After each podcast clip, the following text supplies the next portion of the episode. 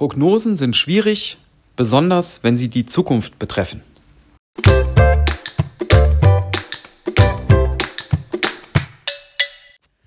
Das war ein Zitat von Mark Twain, Autor von Tom Sawyer und Huckleberry Finn. Der hat also auch mal was zu Prognosen erzählt. Und damit herzlich willkommen zu einer neuen Episode vom Börsengelaber. Die Idee zu heute kam mir, als ich kürzlich Broke and Broker gehört habe. Das ist ein Podcast vom Sebastian, befreundeter Podcaster. Auch sehr, sehr lohnenswert, wenn ihr den noch nicht kennt. Besonders wenn ihr Musik oder Rap-Musik affin seid, hört da gern mal rein. Der macht da eine schöne Verknüpfung zwischen Börse und Rap-Musik. Sehr unterhaltsam. Ja, da kam mir also die Idee, als ich das angehört habe.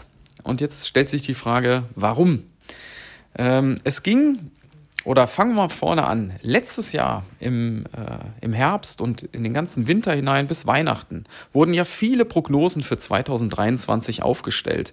Und die allermeisten, im Prinzip alle, die ich kenne, waren negativ. Äh, es wird ein schwieriges Jahr, das ähm, erste Halbjahr wird sehr durchwachsen, vielleicht sehen wir nochmal neue Tiefs, ja, die Inflation kommt zurück und was dann nicht alles erzählt wurde. Und was ist dann passiert? Wir hatten eine Monster Rally im Januar. Da haben die Indizes äh, im Großen und Ganzen die Rendite, die sie im Durchschnitt im ganzen Jahr machen, in einem Monat gemacht. Also der SP 500 plus 6%, der DAX plus 9% und der Nasdaq, also die Tech-Werte sogar plus 11%, allein im Januar. So, und das hat eben niemand prognostiziert, niemand vorausgesagt.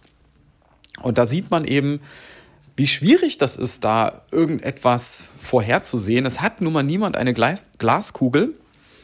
Und äh, es gibt noch ein weiteres schönes Zitat in dem Zusammenhang, das habe ich ähm, von Sebastians Episode entnommen. Das lautet wie folgt. Prognosen können viel über den Prognostiker aussagen, aber nichts über die Zukunft. Das stammt im Übrigen von Warren Buffett. Und da ist auch eine Menge Wahrheit dran, weil wenn ihr euch mal überlegt, es gibt ja die sogenannten Crash-Propheten, die immer überall Gefahren sehen, Risiken, wird schwierig, ähm, Verschwörungstheorien. Ja, ein bekannter Vertreter ist ja Dirk Müller und äh, deren Prognosen sagt halt immer etwas darüber aus, dass wer sie eigentlich sind, was sie für eine Einstellung haben. Die sehen halt überall eher Risiken. Und dann gibt es eben die andere Sparte, das sind die Permabullen, die überall Chancen sehen und alles sieht hervorragend aus und die Zukunft ist glänzend. Äh, zum Beispiel ein Alfred Maidorn. Den höre ich im Übrigen mir selbst auch immer sehr gerne an. Ich, ich mag den vom Typ her einfach. Der bringt das ja alles auf eine recht entspannte und ruhige Art rüber und nicht so aufgeregt.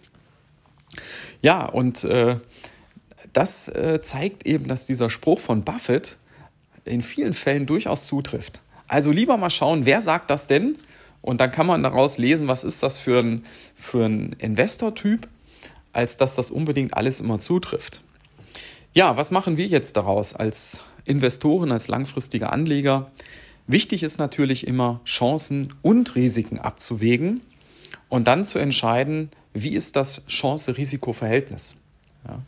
Und das Allerwichtigste ist natürlich Geduld und abwarten können, weil es ist völlig egal, wie das so kurz- bis mittelfristig, ob es da mal hoch oder mal runter geht, wie der Januar oder der Februar war. Langfristig geht die Börse nach oben. Und da braucht ihr euch nur mal einen Chart anzuschauen, der über zehn Jahre plus geht. Nehmt euch den DAX, nehmt euch den äh, Dow Jones, nehmt euch den S&P 500 oder den Nasdaq, das ist völlig egal. Da geht es immer von links unten nach rechts oben. Das heißt, die Börse will langfristig immer nach oben und geht auch nach oben. Und das ist für uns ja das, äh, wovon wir profitieren wollen. In diesem Sinne wünsche ich euch einen guten Auftakt in die neue Woche und bis dann. Ciao.